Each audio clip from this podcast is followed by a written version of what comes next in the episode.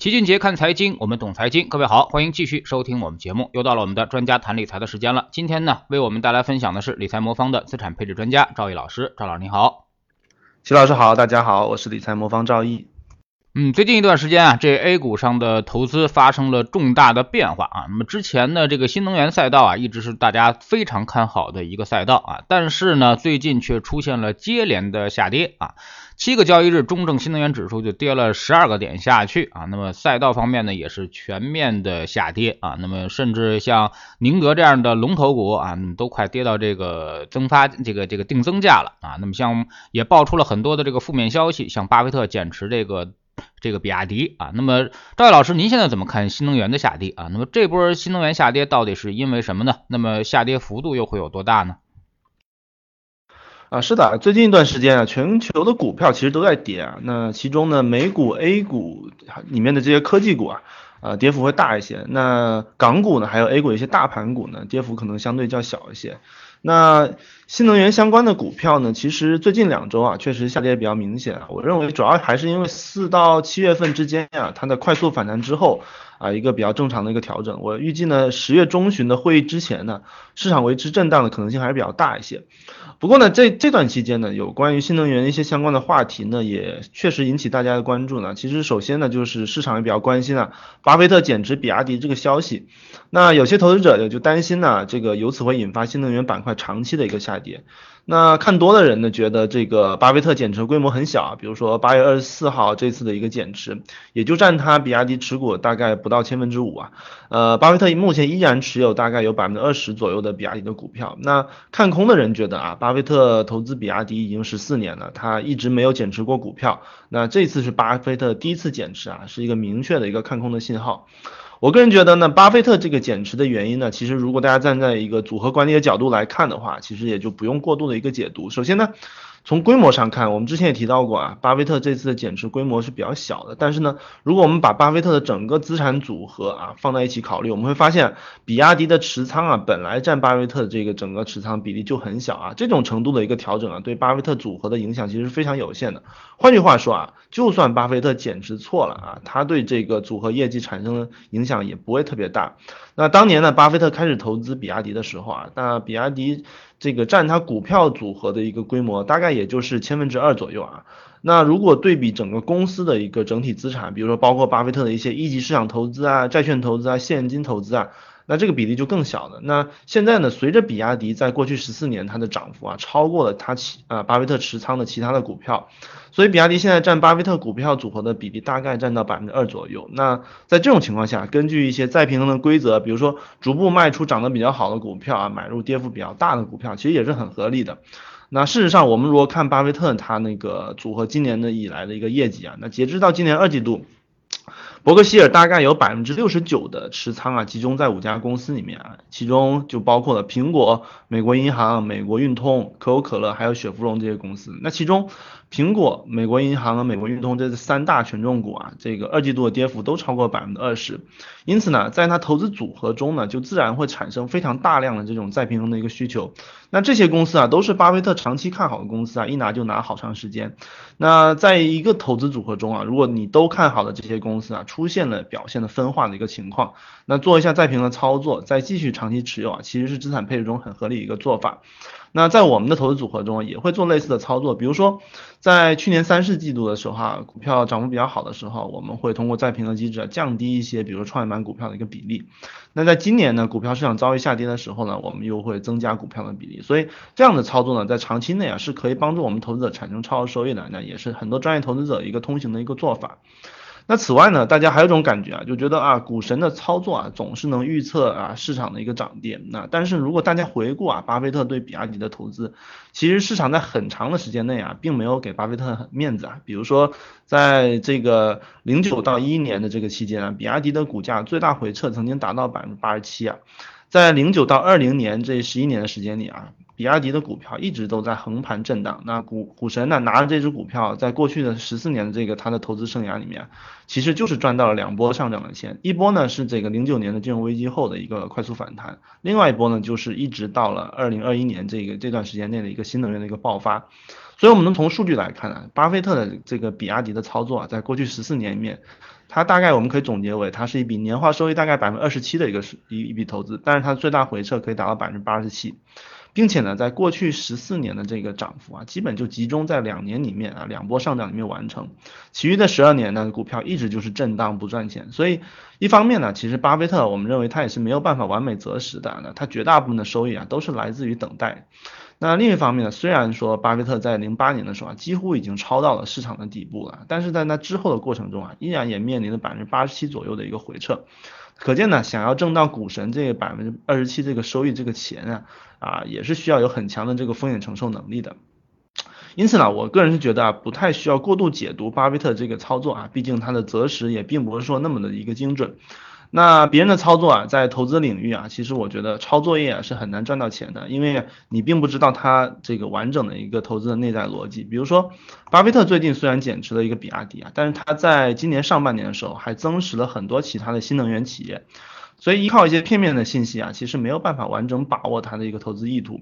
那我之前在工作的时候，其实我们我也问过啊，我们分管投资一个领导一个问题啊，我就说。在我们这个机构里面啊，很多的一个组合经理的操作啊，其实大家互相都是可以看见的。那投资经理互相之间呢，其实是可以模仿的。那为什么还会出现啊两个相同组合或者类似组合的这种啊投资经理的业绩会差距那么大呢？那其实我领导就和我说过一段话，他说，单纯的这个模仿别人的操作啊，其实是没有意义的。比如说一个组合经理啊，在选择买入或者卖出的时候，他其实可以有无数个理由。那有时候啊，你在这个地方降低了一定的敞口啊，可能在另外一个地方你会放大你的敞口。那此外呢，同样一个操作啊，不同人的信心其实也是不同的啊，所以。啊，这个可能会最最终啊影响到你在关键时刻啊动作会不会变形。比如说都是持有比亚迪啊，你和巴菲特的信心可能就不一样啊。巴菲特可以可能能够承受百分之八十七左右的这种回撤啊，并且坚持下来。那你就算操作业了，你也可能会在这个过程中产生怀疑。那因此呢，这个我们在投资过程中啊，我觉得啊是可以尽量避免对一些消息的过度解读。那我觉得投资最好还是坚持在一个方法论的基础上进行投资。那回到具体行业上呢，我认为新能源这个赛道啊，它还是一个高景气的一个赛道啊，但是它反弹比较快的同时呢，这个回调幅度也会比较大。普通投资者呢，这个投资难度还是很大的，所以啊，大家一定要做好这个风险控制。那对于个人投资者来说，我们建议还是要尽量避免重仓个股，比如说像比亚迪这样的个股，虽然它基本面很好啊，但是它其实很容易受到这种事件性的一个影响啊，波动也会比较大。长期来看，不见得比一些系统性的投资、指数增强的这种方式啊，体验更好。那如果大家希望这个获得一些啊风险收益比比较高的这种投资体验啊，可以参考我们为大家设计的这种资产配置还有指数增强的产品。那通过这类方法，其实可以规避很多行业或者个体的一个风险。那再配合上一些再平衡的操作呢，也是可以持续获得不错的一个超额收益的。嗯，今年资本市场这个反复震荡是一个特征啊。那么现在呢，就是成长价值之间的切换其实也非常快啊。那么新能源这边代表的成长，那个四月反弹的时候是最强的一个板块，呃，但是后来呢，现在这段时间这个经济复苏啊不及预期，所以说这个价值好像又表现的好一些啊。那么成长最近跌的确实比较多啊。那您认为这个风格会不会切换了呢？或者说这个资金啊，它会不会彻底从这个新能源板块中离场啊？对，我觉得资金要看资金会不会彻底的离场的，这个取取还是取决于啊，这个新能源这个赛道它长期有没有投资价值。我个人认为它的这个长期投资价值还是存在的。其我们可以回到一个最近啊，大家啊也比较关心的一个更大的一个话题啊，就比如说有媒体啊在炒作啊，这个欧洲国家啊是不是要放弃这个碳中和的一个计划？那毕竟呢，二零年以来啊，整个新能源的牛市啊，很大程度上是取决于全球啊，包括中国的一个碳中和的政策啊带来的。那很多人担心呢，这个趋势会不会被逆转？那其中啊，最引人注目的一个说法就是说啊，德国你你啊，你打算啊这个修改法律，取消这个二零三五年的一个碳中和的一个目标啊。但其实啊，本身呢，德国啊并没有设定一个二零三五年碳中和的目标这么一个。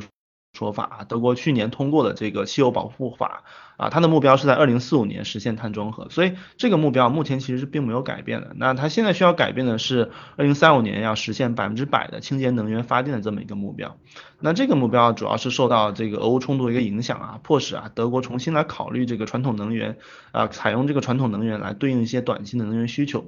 我认为啊，站在欧洲国家的一个角度啊，它推动清洁能源的这个目标其实是不会改变的啊，因为又欧洲和中国一样，对传统能源有大量这种进口需求，所以呃，利用这个清洁能源啊，来摆脱对传统能源的依赖，其实符合欧洲的国家利益的。因为因此啊，我认为这个欧洲啊不会啊不会改变它推进新能源的这个一个大方向。当然了，从短期来看，其实对于欧洲来欧洲国家来说啊，生存是大于一切的啊。通过一些煤电等应急措施来度过冬季啊，也是很有必要的。那退一步来说啊，就算欧洲发展新能源速度啊，就算它真的放缓了，其实我也认为它不会影响到我们国家继续发展新能源产业。那原本呢，这个新能源这个概念呢，就是欧洲国家先提出来的。啊过去这些年呢，为什么这个西方国家要搞能源革命啊？其实给我们的一个表面上的理由啊，它是环保啊。但是如果大家换一个角度啊，会发现其实很关键的一个因素呢，是西方啊要借自己在新能源产业方面一个优势啊，来扶植一个对自己更有利的一个产业结构。那本来呢，一切都在计划中啊，西方国家它有市场、有资本、有技术啊，它还有产业和军队啊。那么它再加上他们定下的这个规则啊，其实啊，对于西方国家来说啊，这是一个很难输掉的一个游戏啊。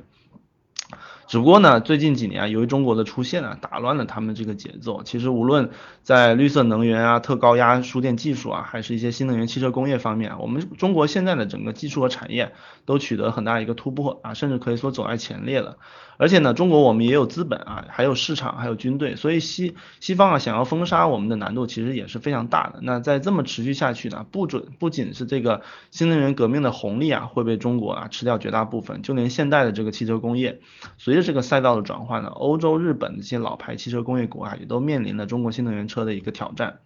那很显然呢，现在啊，中美两国在新能源产业上面啊，其实是最具竞争力的两个国家。其实我们没有理由啊在这个时候放慢脚步。那如果欧洲选择它放弃新能源呢，那其实最终呢，只会进一步削弱自己未来的一个产业竞争力。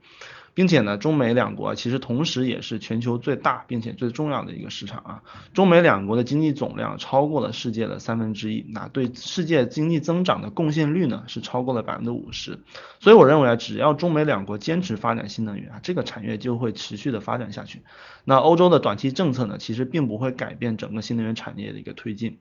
所以我认为，对于新能源来说呢，其实目前来看呢，其实资金撤离的啊，彻底离场啊，其实肯定是不会的啊。目前的情况更多的还是存量资金的一个博弈啊。现在市场呢还不至于让这个资金啊这个集体出逃啊，到这个失去信心的一个地步。以往呢这种存量资金大幅的一个净流出啊，都是出于一些啊监管层的一个高压政策啊导致的一个恐慌，或者说是碰见了一些啊全球金融危机这种比较恶劣的一个宏观环境。比如说像九零年代啊，交易印花税出台的时候啊，啊深宗指呢不到半年的时间呢，这个直接腰斩啊，或者像零八年的时候啊，由于在三四季度的时候受到国际金融危机的一个影响，那从八月初到第二年的二月初呢，上证指数也从两千八的附近啊跌到了一千六六百六十四点左右。啊，现在我觉得我们显然不符合上面这两个情况啊，我们整体经济还是属于一个修复期啊，疫情整体我认为也是可控的，因此呢，并没有特别大的一个危机。呃，在十月份的大月大会大会之后呢，我觉得有利的政策也可能会陆续出台，所以我认为资金面在现在这个情况下，整体不会出现太大的一个问题。所以想要知道一下这个强势板块，就看这个存量资金能从新能源板块离开之后去了哪儿啊？那么赵毅老师能不能分析一下资金的流向呢？呃，是的，我认为从长周期来看呢，新能源还是一个很有吸引力的一个领域啊。短周期当然是在这个市场下跌的过程中啊，一些价值的板块就会受益啊。我们也其实也看到了很多过去低估的一个板块，其实这个跌幅都会比较有限一点。但是这个新能源板块呢，虽虽然说啊，短期它经常会受到炒作啊，并且一碰见这种负面消息啊，也会回调。但是整体来看，这个领域成长空间还是比较大的。那下面的各个细分的赛道啊，无论是汽车还是储能啊，它的渗透率都不是很高。所以我认为新能源板块从长周期来看，投资还是没有问题的。我们的组合啊也会配置一部分啊，包括新能源在内一些科技创新企业。呃，但是中短周期内啊，即在经过这个前几个月上涨之后呢，这些高估值的板板块呢，确实可能会面临波动。比如说最近几周啊，大盘股票啊，中概股的抗跌性啊，都会比新能源指数要好不少。所以呢，这个资金呢，我预计也是会在这个板块之间呢，不断的一个往复的一个流动。不过呢，在资产配置中呢，我们还是鼓励大家多分散投资啊，比如说这个。低估值的板块、高估值板块都适当的配置一点，并且通过再平衡的方式来进行调节啊，就可以获得不错的一个长期体验。那我们不鼓励大家去赌板块呢，本质上也是因为。板块轮动啊，绝大部分基金经理其实也没办法赚到钱。比如说，我们知道很多资深的一些基金基金经理啊，他们其实坚守价值啊，不追热点，但是就会出现啊，之前在新能源板块疯狂上涨的时候啊，很多老牌基金经理其实都没投啊，风险虽然控制住了，但是整个基金的业绩啊却不是特别理想。那很多年轻的基金经理呢，又有很多赌方向的这么一个情况啊，哪个板块有机会就会开始追进去。那这种基金往往会碰到就是问题的就是回撤会比较大一些啊，就像齐老师开头说过的啊，像七个交易日内呢，中证新能源指数其实跌了十二个点。那有些基金呢，这个前十大重仓股啊，全部压在新能源的这种产品呢，一天呢，它的回撤就接近百分之十了。所以在这段这时间内啊，市场波动的这种情况下，我觉得投资者体验不好也是比较正常的。但是最好的办法呢，还是通过资产配置的方式啊，来帮助我们获取这种长期有把握的这种收益。您怎么看最近市场的这个风格切换啊？那么就您觉得会不会就是一直切换下去呢？我觉得市场的风格切换呢，其实这个在一年中啊，它大概这个切换个两三次啊，都是比较正常的，这个不存在一直切换下去的一个说法。目前的情况来看呢，我觉得呃很大程度上还是属于这个四到七月份上涨之后的一个调整啊，并且市场呢在这个调整过程中呢，其实是在等待下一个大的一个方向。那之后的一个大的方向，我认为在啊今年年底之前呢，这个会议结束之后呢啊。就出台一些比较有利的政策的机会还是比较大。那另外一方面呢，美国那边的通胀呢，其实拐点呢也很可能是在十月份左右一个出现。所以目前来看，我觉得呃这个整体的市场呢，在目前的估值下还是有长期的一个机会的。这种时候还是适合通过比较均衡的配置的方法来获得这个市场之后长期上涨的一个收益。嗯，最近市场其实最崩溃的一点就是它连续的阴跌啊，那么这个投资者的信心损失是比较大的，甚至比之前四月份之前的暴跌可能影响还大啊，因为暴跌其实很快它会总有反弹嘛，但最近阴跌它反弹的力度其实是很小的啊，很多基民呢其实也都是从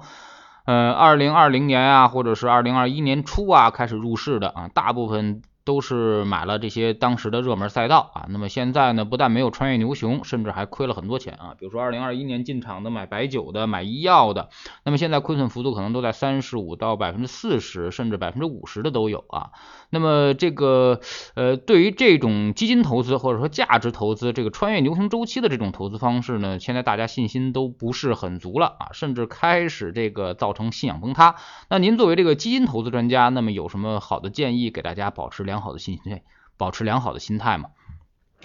其实，在今年的环境中啊，其实如果大家是那种重仓个股啊或者行业型的这种投资方式啊，其实我觉得确实会比较煎熬，因为你不知道什么时候它能够回正。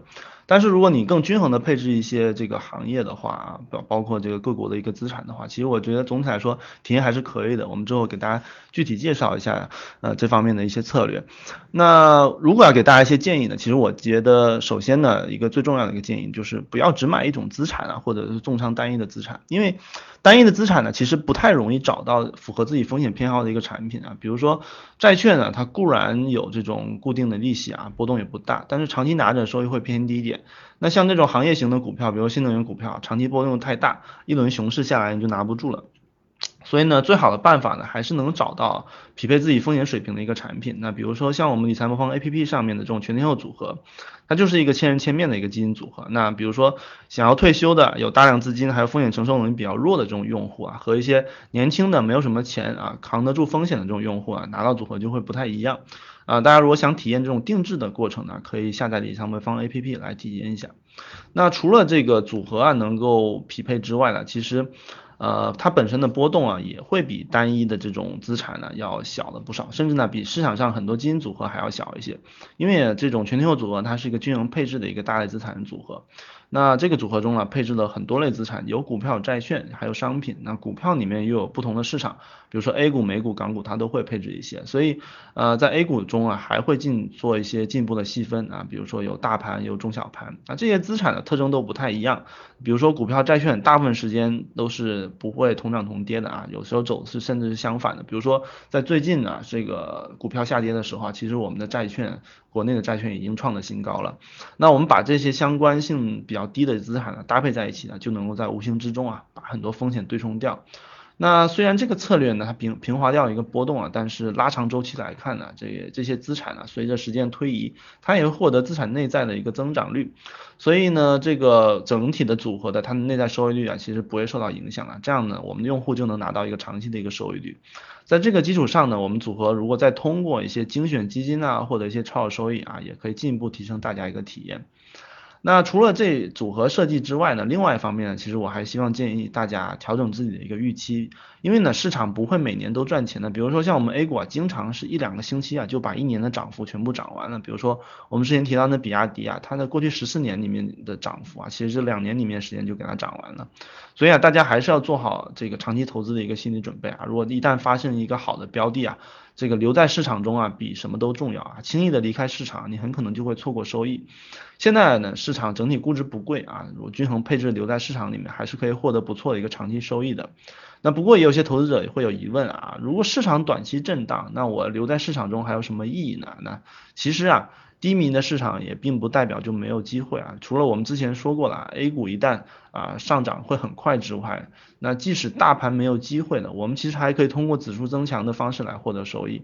那比如说零七年到现在啊，十五年的时间里面。上证指数就没有上涨，一直没有上涨，一直在停留在三千点左右附近啊。但是呢，如果大家投资这种股票型基金呢，还可以获得百分之二百二十四的左右的一个收益。所以呢，那我们帮大家这个精选的这个基金呢，可能还会比市场平均收益率更高一些。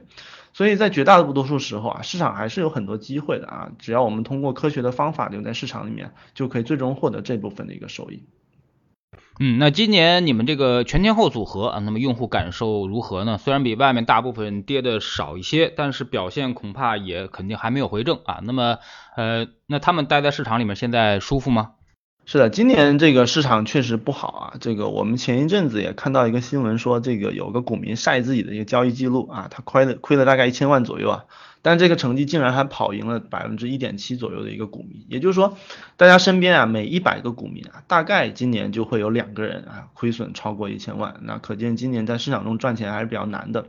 那在这波反弹这个过后的回调，大概就发生在七月份啊，七月份开始，我们七月份创业板指数大概下跌百分之五啊，沪深三百下跌百分之八。那八月份呢，整整体的跌幅会比七月份跌的少一点，但是这个几大指数还是下跌的。那其实基金也一样。呃，而我们全天候组合在这两个月啊，虽然也是负收益，但是还是比市场好很多。比如说七月份呢，我们的全球组合的一个十个组合的平均收益大概是负百分之一左右啊，八月份是负百分之一点七八左右啊，都是好于同期的一个比较基准的。那最大回撤也是小了不少，不过这里需要给大家做一个风险提示啊，就是基金组合啊不保证一定盈利，也不保证最低收益，过往的业绩和回测数据呢不表表呃不预示未来一个表现，那基金组合未来可能存在啊收益波动甚至本金损失的一个风险，那也请大家注意这些风险啊，并参考基金的一个销售文件。当然呢，控制风险只是一部分。那除了除此之外呢，我们还会有丰富的一些伴随式的一个服务，比如说在资产发生比较大的一个风险啊，或者用户自身的这个风险承受能力发生变化的时候啊，我们的整个情绪监测系统啊就能够比较及时的捕捉到这种用户心态的一个变化，然后把它的组合也做一些相应的调整。所以说，在绝大多数的情况下呢，我们用户持有全天候组合啊，都都还是比较适合自己风险承受能力的。那在没有特别大的一些风险变化的时候啊，我们也会经常对一些宏观的经济还有经济行情的一个热点啊进行解读。这一点，比如说我们和齐老师会一起做节目啊，或者说我们每周啊都会有定期的直播，还有不定期的直播，给用户能够一个提供一个和我们沟通的一个交流的机会。那这些内容呢，我们有音频，也会有文字，也会有视频。那大家如果感兴趣呢，可以下载我们理财魔方 APP 啊，这些内容啊都可以随时的收听收看。那其实，在我们的这个组合管理啊，还有这用户陪伴的这个这个呃伴随之下呢，其实我们整体的用户的留存率还是比较高的。我们也希望呢，我们用户能够持续的在这种震荡环境中啊，留在市场里面啊，才能获得未来市场上涨给我们获得一些收益。嗯，那最后问一下这个市场的话题啊，那么最近呢，市场好像有点跌不下去的意思了啊，那您怎么看？呃，最近的市场呢，其实这个我觉得确实啊，比如说今天呢，确实迎来了一个反弹。我整体还是维持之前的一个观点，就是这波的调整啊，就是不会再创之前的一个新低了。所以在这个在最近的这一波调整下，无论是这个 A 股还是美股啊，我还是整体保持的比较乐观的一个态度。我认为。呃，现在这种时候啊，就不太适合离开市场。首先估值它不是特别高，另外呢，这个等这个十月份的会议结束之后呢，我预期还是会有啊，参考过去的经验呢，还是会有。不错的一些刺激政策出台，那中国现在情况呢？大家也知道，通胀还是比较低的。那整体的经济啊，确实是缺乏一些刺激政策，而不是刺激过度的这么一个情况。所以整体上，在这个时间点，我认为持有中国的一个资产的安全边际还是比较高的。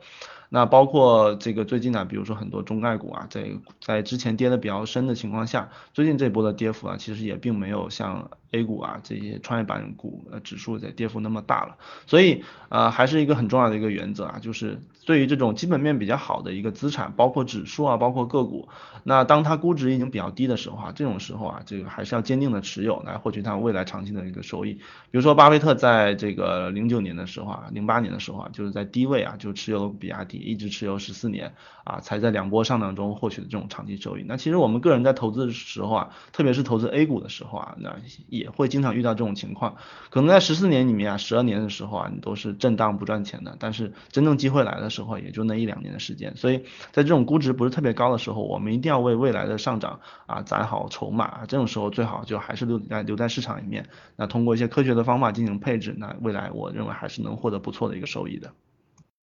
嗯，投资呢，其实不是每天领这个小时工资啊，更不是这个每月打工领这个这个绩效啊，呃，它是让你这个做生意啊，那么相当于三年不开张，开张吃三年，一定要有这个心态，要做生意的心态去做投资，否则呢，你可能这个总想着每个月都挣钱，那这不是一个很好的一个投资的一个心态，这也不可能让你会产生这样的平稳的一个收益。如果你只想要这样平稳收益的话，那只能够去买。啊，货币市场资金的产品啊，那么连债券都无法保证你每个月都赚钱啊，所以说呢，其实大家还是要承受一定的波动的风险，然后呢，能够获得一个相对来说比较好的一个回报啊。呃，我们用资产配置的方式，用组合的方式来做投资，其实对你来说，市场也只有波动的风险，而没有完全损失本本金的风险啊！大家这点一定要搞清楚。所以说呢，当它波动过大或者跌的比较深的时候啊，最好的方式其实是多买一些，而并不是啊割肉离场。非常感谢赵毅老师，再见。谢谢齐老师，再见。